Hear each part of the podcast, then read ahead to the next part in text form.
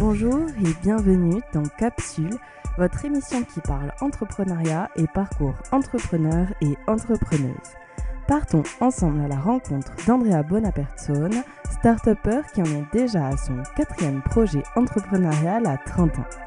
Je suis Audrey Royer et Capsule est réalisée par Podcast la M3E et financée par la M3E et BPI France. Bonne écoute. Bonjour à tous, je m'appelle Andrea Bonapersone. Je suis ingénieur logiciel et entrepreneur et je vais vous raconter mon expérience dans les startups technologiques. As-tu toujours voulu entreprendre? Puis toujours, je, je veux entreprendre, c'est quelque chose qui me tient à cœur. Pour plein de raisons, parce que je vois souvent, euh, j'ai plein d'idées et je vois souvent euh, mes idées réalisées euh, mal par quelqu'un d'autre et j'ai envie de et j'ai envie de bien les réaliser. Donc je je, je peux pas m'empêcher de, de, de me dire faut que je le fasse.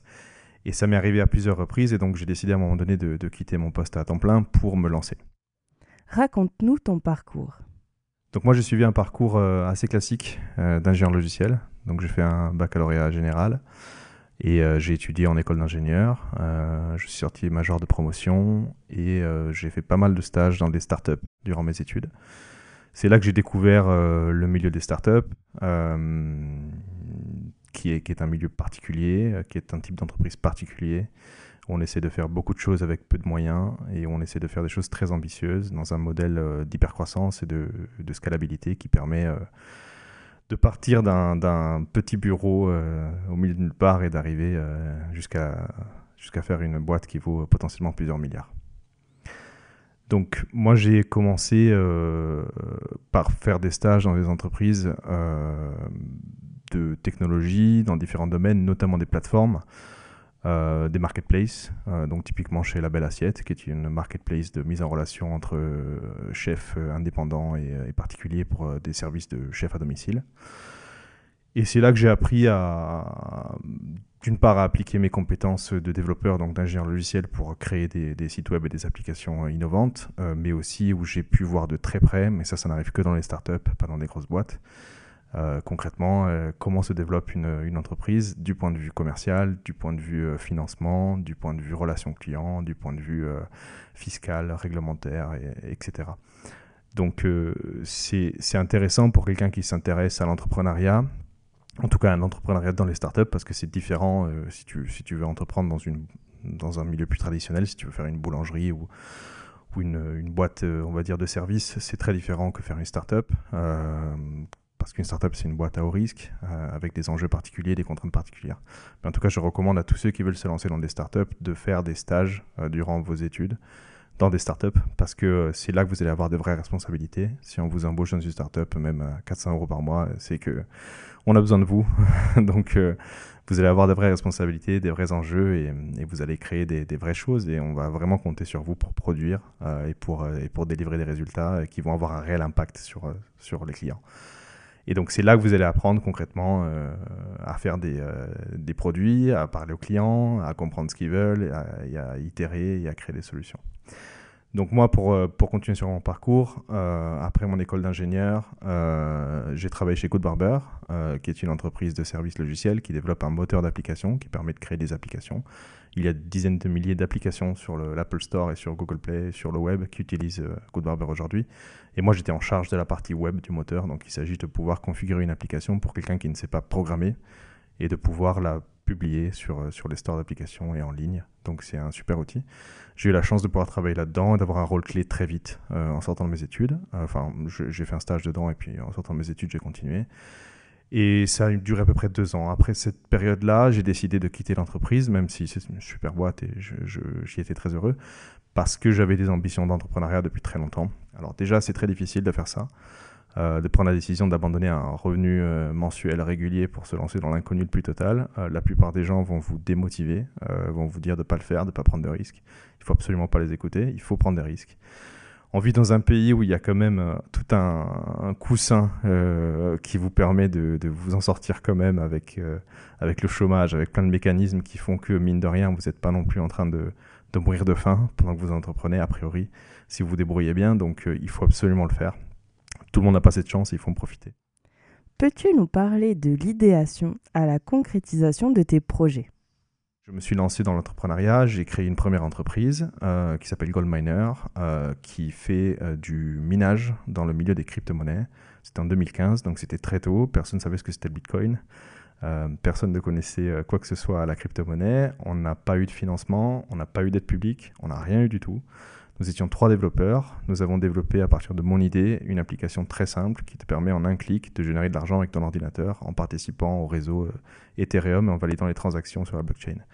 Euh, c'est une application super simple, euh, grand public, et ça a plutôt bien fonctionné parce qu'on a permis de, de, générer plusieurs millions, plusieurs dizaines de millions en fait avec le recul de valeur en crypto-monnaie. On prenait une commission là-dessus. Évidemment, puisque la crypto-monnaie a pris beaucoup de valeur, ça a fait in fine une belle réussite. Euh, nous étions trois, on s'est séparés après cette aventure-là pour plein de raisons, mais on, est sorti avec plein d'expérience et, avec les épaules pour se lancer dans des projets euh, a posteriori et encore plus ambitieux.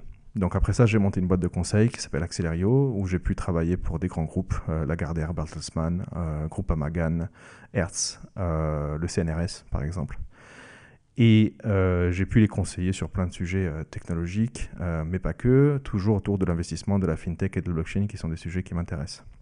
Ensuite, j'ai cofondé une startup qui s'appelle Arcadium eSport, qui fait du coaching en ligne et la mise en relation entre joueurs et coachs de jeux vidéo. et c'est là que j'ai beaucoup appris le B2C, donc le direct to consumer. sans parler chinois, c'est des, des, produits qui s'adressent directement aux clients, aux consommateurs et non pas à des entreprises. Et c'est très spécifique, ça nécessite d'avoir euh, des compétences dans plein de domaines. Euh, ça va de euh, pouvoir faire des publicités correctement, à pouvoir faire des partenariats, à pouvoir faire des produits qui, qui, qui, ont de la rétention. Et il faut commencer à, commencer à comprendre un petit peu tout le jargon de qu'est-ce que c'est que de la rétention, du churn, de la transformation, du taux de conversion, du coût d'acquisition et toutes ces choses-là. Et ça, ça s'apprend, et ça prend du temps, et ça prend des années. Donc j'en reviens à mon premier conseil, de se lancer tôt, parce que tout ça, ça s'apprend pas sur le tas, ça s'apprend euh, en faisant, et, pardon, ça s'apprend sur le tas, ça s'apprend en faisant, et, et c'est pas juste en théorisant qu'on va, qu'on va arriver à le faire. Euh, sur cette boîte-là, on a eu du financement, on a, fait de très belles choses. Je suis toujours euh, actionnaire et advisor de la boîte, même si j'y travaille plus à temps plein. et on vient de lever des fonds avec un fonds d'investissement, et ça se passe plutôt bien. Euh, ensuite, j'ai cofondé une autre entreprise qui est mon entreprise actuelle, qui s'appelle Trendex, euh, qui est une entreprise dont la mission est de permettre aux fans de miser sur la carrière et le succès des talents. Vous avez tous déjà rencontré certainement dans votre vie des personnes talentueuses. Euh, moi, c'est ce qui m'était arrivé. au collège, j'étais avec quelqu'un qui s'appelait Vincent, qui était extrêmement bon en athlétisme. Euh, il nous mettait plusieurs secondes de 100 mètres euh, à toute la classe. Euh, et je me suis toujours dit, ce, gars-là va y arriver. Il a, il a, tout pour réussir. Et effectivement, quelques années plus tard, il s'est retrouvé aux Jeux Olympiques. Donc, fort de ce constat, je me suis dit, bah, c'est génial, on croise des gens exceptionnels, ce serait super si on pouvait mettre un ticket sur eux, mettre un, billet, investir sur eux en quelque sorte. Et puis s'ils réussissent, ça devient le prochain Mbappé ou le prochain Karim Benzema, eh bien on fait une plus-value. Euh, et on partage leur succès. Et peut-être ce petit, euh, cette petite aide financière du début va les aider aussi à réussir. Et en entreprenant, je me suis rendu compte que effectivement, avoir des investisseurs, convaincre des investisseurs de miser de l'argent sur toi et de t'accompagner, parce que c'est pas que de l'argent, c'est de l'accompagnement, c'est euh, avoir du, de l'encouragement et des conseils et du réseau et plein de choses, c'est une vraie aide et qu'on peut appliquer le même modèle dans le sport et dans d'autres domaines, la musique, le créateur de contenu, etc. Donc Trenex est né de cette idée-là. Euh, au début du confinement, j'ai réuni assez de, moyens en termes de, ressources financières, de, partenaires et de ressources humaines pour pouvoir euh, créer une équipe euh, autour de ce projet-là. j'ai cofondé la boîte avec deux associés et puis assez rapidement, on a réussi à constituer un produit, à le mettre sur le marché en quelques mois. Donc l'idée, c'est toujours d'aller très vite. on a mis le projet sur le marché fin 2021. Ça a très bien marché. On a fait plusieurs centaines de milliers d'euros de revenus dans les premiers mois. Suite à ça, on a fait une levée de fonds avec euh, des investisseurs très connus en France. Il y a le fondateur de Brut, par exemple, Roger Coste, euh, le fondateur du Metaverse de Sandbox, Sébastien Borget, euh, deux dirigeants de, de, Webedia, l'ancien vice-président de la Ligue nationale de rugby, enfin plein de, de beaux mondes qui nous a accompagnés dans cette aventure dont l'objectif est d'accompagner la future génération de talents. On a levé euh, plusieurs millions d'euros depuis le début. Euh, on a candidaté à l'accélérateur Y Combinator, euh, qui est le meilleur accélérateur du monde, qui a produit des entreprises comme Airbnb, Twitch, Coinbase, enfin plein, plein de succès internationaux, notamment américains. Et on fait partie des huit entreprises françaises à avoir été sélectionnées l'année dernière sur plus de 20 000 candidates. y Combinator a investi un demi-million de dollars chez nous. Et nous a aidé notamment à nous, à nous développer, à nous faire connaître sur le marché américain. Suite à ça, on a relevé des fonds avec des investisseurs japonais, euh, américains et européens. Et euh, nous avons récemment euh, eu la chance de pouvoir signer des contrats d'images et d'ambassadeurs avec des grandes stars comme Karim Benzema, le ballon d'or actuel sur, sur le domaine du football, et Rudy Gobert, trois fois meilleur défenseur de la NBA dans le domaine du basketball. Et donc ça, ça nous assoit, ça nous permet de nous asseoir avec une certaine confiance, une certaine euh, voilà, une certaine ambition euh, sur le marché et de pouvoir envisager de devenir un leader euh, du marché aujourd'hui. Comment as-tu fait pour bien t'entourer? En termes d'équipe, évidemment, c'est très important parce qu'on ne fait pas tout tout seul. il faut être très polyvalent, déjà, ça c'est sûr. moi, j'ai la chance d'avoir été ingénieur logiciel et puis d'avoir fait aussi du graphisme et aussi de la vidéo et du son et aussi de la rédaction et donc d'arriver à toucher à pas mal de choses. Euh, et puis j'ai appris sur le tas à faire du marketing, à faire euh, euh, de la vente, etc. Donc évidemment, toutes les compétences qu'on a et qu'on peut développer, il faut les avoir, mais on ne sera jamais le meilleur partout et on ne pourra pas tout faire en même temps. Le focus est extrêmement important. Donc il faut se staffer, il faut s'équiper d'une équipe, bien sûr. Une équipe, ça se constitue autour de deux types de profils. Ce sont des cofondateurs, des associés et des employés. il y a aussi évidemment des freelances, des partenaires, etc quand tu constitues une équipe, euh, commençons par les fondateurs, c'est très important d'arriver à trouver des fondateurs qui matchent avec toi. Il y a deux façons pour lesquelles un fondateur pourrait matcher avec toi. Euh, il y a la complémentarité, donc il me complète. Euh, je sais faire A, il sait faire B, on se complète. Je suis bon en développement, il est bon en finance. Je suis bon en, vente, il est bon en marketing.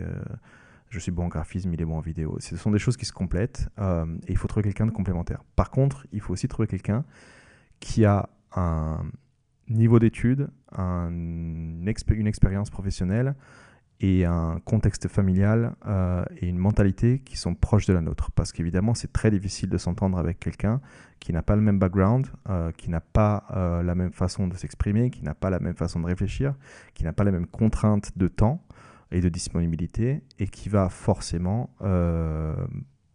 avoir une, une, approche très différente des choses et malheureusement incompatible avec la vôtre.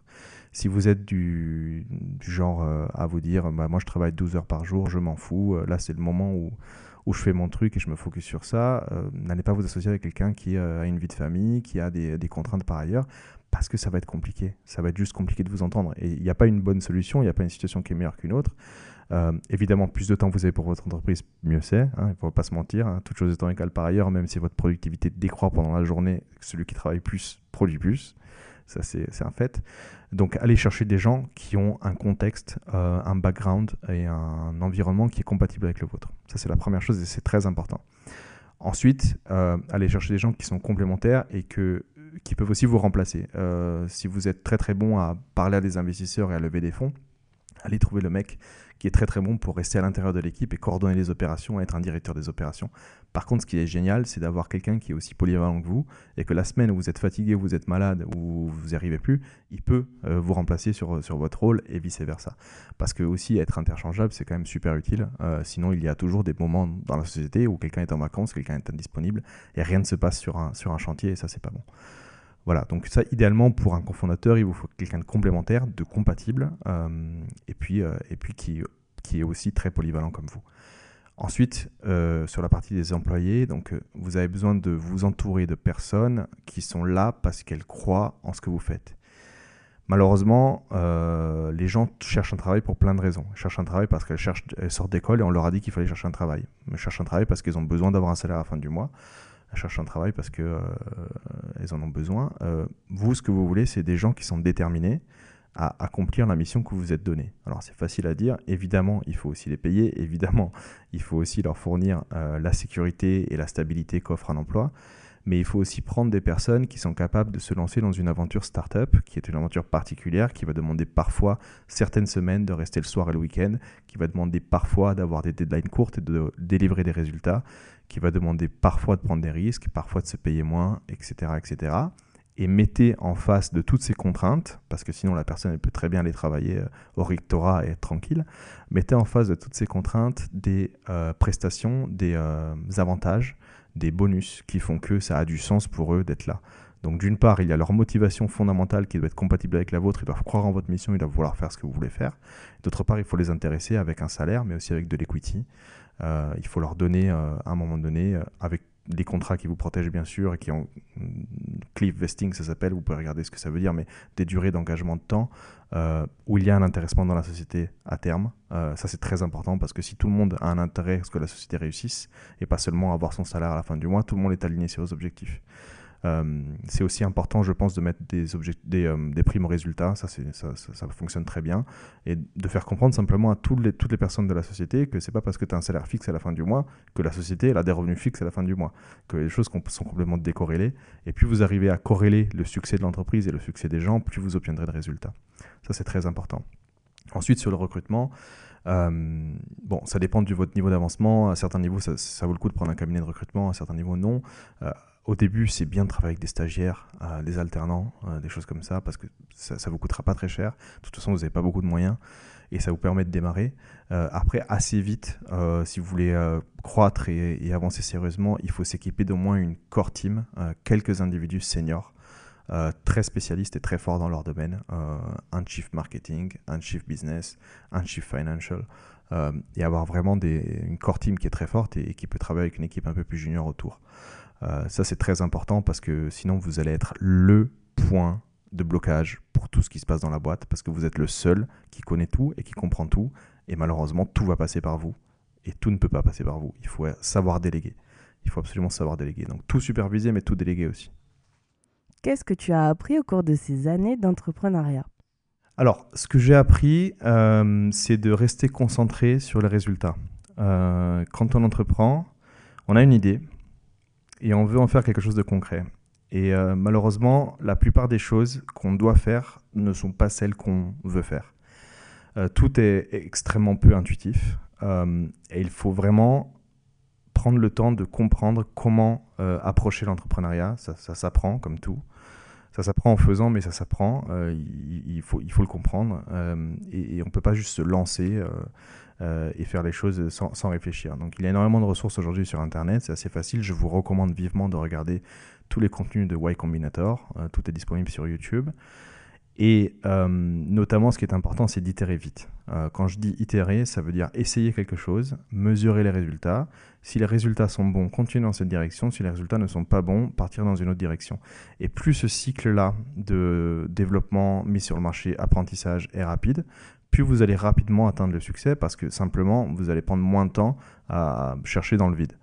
Euh, quand on crée une startup, et encore une fois je parle de startup technologique, je ne parle pas de boîte traditionnelle, on crée quelque chose qui n'existe pas par définition et on veut prouver que les clients en veulent. Ça c'est la priorité absolue, il faut rester concentré sur cet objectif-là. L'objectif n'est pas de lever des fonds, l'objectif n'est pas d'être dans les journaux et, euh, et d'avoir des gens qui parlent de toi. L'objectif n'est pas euh, de, se faire plaisir euh, et, de, faire ce qu'on a toujours rêvé de faire. L'objectif, c'est de faire ce qu'on a rêvé de faire en étant concret et en faisant du chiffre d'affaires et en vendant à des vrais clients et en augmentant nos résultats tous les mois. Si on reste focus sur le concret, on arrive à obtenir des résultats. Donc il faut pouvoir itérer vite. Pour ça, il faut pouvoir créer rapidement des itérations du produit. Donc il faut avoir une première idée évidemment de ce qu'on veut faire. Euh, voilà, je veux faire une plateforme de mise en relation entre artisans et, euh, clients, par exemple. Eh bien, de quoi j'ai besoin concrètement? Les clients, quand ils arrivent sur la plateforme, ils ont besoin d'avoir au moins 15 artisans parmi lesquels choisir. Donc, mon premier job, ça va être de recruter les 15 artisans ces 15 artisans, il faut que je leur fournisse du travail. Si je leur fournis pas de travail, ils vont pas m'écouter. Donc j'ai besoin d'avoir au moins 1200 clients, par exemple, pour que tous les mois, j'ai assez de prestations pour ces 15. Et une fois que j'ai mes hypothèses de départ, euh, je peux faire un plan d'affaires, etc. Mais il faut pas perdre trop de temps non plus. Il faut assez simplement se lancer, aller acquérir, passer des coups de fil, prendre le téléphone. C'est très facile. On a Internet, on a un téléphone. Prendre le téléphone, appeler 15 artisans, leur proposer la solution. Euh, comprendre comment est-ce qu'on peut aller chercher de l'utilisateur final. Est-ce que c'est de la pub? Est-ce que c'est de la presse? Est-ce que c'est euh, est-ce que c'est des partenariats Je ne sais pas. Aller chercher les utilisateurs et puis les mettre en relation et aller se prendre une commission au milieu. Voilà, j'ai pris un cas assez bateau, mais plus vite on a euh, nos, fournisseurs, plus vite on a nos clients, plus vite on a le produit dehors, plus vite on va les voir interagir, fonctionner ensemble et comprendre. Et c'est ça qui est important, c'est de comprendre, c'est de comprendre qu'est-ce que les gens veulent, euh, pourquoi est-ce que les gens vont passer par ta plateforme et pas par ce qui existe, c'est quoi ta vraie valeur ajoutée, c'est quoi que les gens vont aimer chez toi et pas chez les autres? Et c'est sur ça qu'on va construire, c'est en parlant aux utilisateurs. Il faut parler tous les jours aux utilisateurs, il faut comprendre leurs problèmes et il faut être excellent sur un point particulier. On ne peut pas être meilleur que tous les autres, on est une startup, on n'a pas de moyens, on n'a pas d'argent, on n'a pas de temps. Par contre, ce qu'on a, c'est qu'on a du focus. On a du focus et de l'agilité. Et il faut être très, très, très, très, très focus, donner une valeur ajoutée à tout le monde beaucoup plus forte que tout ce que la concurrence peut faire. Et là, on sera très bon sur un domaine. Et une fois qu'on a développé une niche de façon très forte, on peut étendre le marché à d'autres niches. Je te prends un exemple, Amazon qui se lance sur les livres. Euh, il n'y a personne qui vend des livres en ligne. Il y a un besoin pour acheter des livres en ligne. Il n'y a aucune bibliothèque qui a accès à tout le catalogue de livres. On peut le faire avec un en ligne. Ce n'était pas possible avant. Je me focus sur les livres. Je fais le supermarché du livre en ligne. Et ensuite, 20 euh, ans plus tard, je vends des, machines à laver et des fers à repasser. Donc ça, c'est la stratégie qui marche. Mais pour ça, il faut itérer très vite, avoir des petits objectifs, mais qu'on peut atteindre quotidiennement, euh, semaine par semaine, traquer tout ce qu'on fait, mesurer tout ce qu'on fait. Tout ce que tu mesures s'améliore. Donc il faut mesurer absolument tout, euh, combien les clients restent sur le site, combien les clients achètent, pourquoi, euh, combien de, remboursements, tout doit être mesuré et on doit travailler sur chacune des métriques, chacun des indicateurs pour les améliorer au quotidien. Si on regarde pas de chiffres, on navigue à vue et on fait n'importe quoi. Ça c'est ce que j'ai appris, c'est probablement la leçon la plus importante, c'est celle-ci. Alors une autre chose que j'ai appris sur le terrain, c'est que une entreprise c'est un système. On a trop souvent le biais de se dire moi, je suis boulanger, donc je me lance euh, et je vais faire des cookies. Voilà, et je commence et je fais des cookies. Et en fait, on ne se rend pas compte, mais on n'est pas en train de devenir entrepreneur, on est en train de devenir boulanger. Euh, et je peux faire le parallèle dans tous les métiers. Si moi, mon métier, c'est euh, de faire des, du, code, du développement logiciel, je sais faire du développement logiciel, je veux me lancer dans une entreprise, je vais commencer à me dire, bah, je développe le produit. Non, pas du tout. Ce qu'il faut, c'est concevoir l'entreprise comme si c'était un système. Une entreprise, c'est un système. Il y a différentes, euh, différents rouages, différentes parties prenantes. Il y a des clients qui payent, il y a des euh, fournisseurs qui fournissent euh, le service, il y a un produit, il y a plein d'acteurs qui interagissent. Et il faut dessiner sur un bout de papier tous ces acteurs, des flèches entre eux, un diagramme de flux qui montre simplement comment ça fonctionne. Et ensuite, dans ce système, évidemment, il va falloir des personnes qui sont à certains postes et qui font certaines choses, et des logiciels, euh, euh, des produits, des, des, choses automatisées qui vont aussi faire certaines choses. Et une fois qu'on a conçu l'entreprise comme un système, là, on commence à se poser la question de qui doit faire quoi, qui je mets à quel endroit, etc. Mais moi, je ne suis plus un acteur du système, je ne suis plus un rouage, je suis l'architecte, je suis le maître d'orchestre, et je conçois un système qui est cohérent et qui est produit et qui grossit et qui cumule de la valeur dans le temps et qui crée de la valeur pour ses, pour ses clients. Donc ça, c'est très important. Euh, malheureusement, quand on se lance dans l'entrepreneuriat, on a tendance à devenir freelance. Si ce que vous voulez, c'est créer une entreprise, il ne faut pas que vous fassiez votre métier, il faut que vous deveniez maître d'orchestre. Donc il faut se sortir de la boîte et regarder la boîte et la concevoir. Et après, même si vous, au début, vous faites tous les métiers, c'est normal puisque vous êtes tout seul. Mais par contre, gardez toujours à l'esprit que c'est temporaire et que vous êtes juste dans une phase d'amorçage où vous avez besoin de tout faire, mais vous n'êtes pas euh, voué à tout faire dans l'entreprise pour toujours. C'est un système et il faut qu'il euh, puisse grossir et qu'il faut qu'il puisse être staffé de personnes, chacune à leur poste, qui font la bonne chose. Comment gères-tu ton temps avec tous tes projets? Alors sur la gestion du temps, euh, moi ce que j'ai appris personnellement, c'est que déjà chaque personne n'a pas la capacité de délivrer autant de temps que possible à son entreprise. Il y a euh, évidemment plein de choses qui entrent en jeu. C'est euh, quoi votre, euh, vos contraintes personnelles, familiales, par exemple C'est quoi votre niveau d'énergie générale C'est quoi, quoi votre capacité de concentration? Il y a des personnes qui sont incapables de rester plus de deux heures dans un bureau. Il y a des personnes qui peuvent travailler 12 heures par jour. Si vous avez fait prépa, normalement, vous avez déjà passé quand même des étapes qui vous permettent de, de, de, de, savoir que vous êtes capable de passer beaucoup de temps à travailler sur la même chose. en tout cas, il faut que vous compreniez comment vous fonctionnez, il faut que vous vous connaissiez le mieux possible. Euh, il faut savoir que bah, pour vous, par exemple, ce qui fonctionne, c'est travailler 45 minutes très focus, puis prendre 15 minutes de pause, et essayer de vous mettre dans une dynamique un peu, euh, un, euh, organisée, où vous fonctionnez de la meilleure façon possible pour vous. ensuite, ce que j'ai appris, c'est que évidemment, il faut se mettre en équipe avec des personnes qui ont des rythmes similaires aux vôtres, parce que Alors je ne parle pas des employés, mais en tout cas pour les fondateurs, si vous n'avez pas des rythmes euh, comparables, vous allez simplement avoir des, différences dans, bah, dans la prise de risque, dans, le niveau d'énergie, dans l'investissement et dans les résultats obtenus. Et si vous avez trop de différences avec vos cofondateurs, il va y avoir de la frustration et ça va être bon pour personne. Donc là aussi, on revient sur le sujet des cofondateurs, trouver des personnes qui ont la même énergie, la même disponibilité et donc le même cadre euh, général que vous. Ensuite, euh, moi, ce que je recommande, c'est et ça, ça fonctionne pour moi, donc euh, après adapter à chacun, mais c'est euh, le matin, quand vous arrivez, concentrez-vous sur les tâches à haute valeur ajoutée. il faut faire ce qui est important, il ne faut pas faire ce qui est urgent. Donc prenez les, choses les plus importantes, concentrez-vous dessus et allez du début à la fin. Si vous êtes sur-sollicité par euh, les réseaux sociaux, par les applications de messagerie, par le téléphone, vous vous mettez en mode avion, vous vous mettez tout seul dans une pièce et vous vous concentrez sur ces tâches-là et vous vous donnez des objectifs de temps pour arriver à un résultat quelconque, quelconque, mais à un résultat. Au moins vous avez fait quelque chose, il est prêt et vous pouvez passer à l'itération suivante. Euh, interrompez euh, vos phases de productivité par des pauses qui vont vous permettre de nourrir l'esprit et de trouver des solutions. typiquement quand on développe des logiciels, des fois on reste 4 heures devant un problème mais en fait, il suffit de se lever au bout d'une heure, de revenir, on a trouvé la solution. Le cerveau marche de façon assez étrange, donc il faut arriver à comprendre ce qui fonctionne pour vous.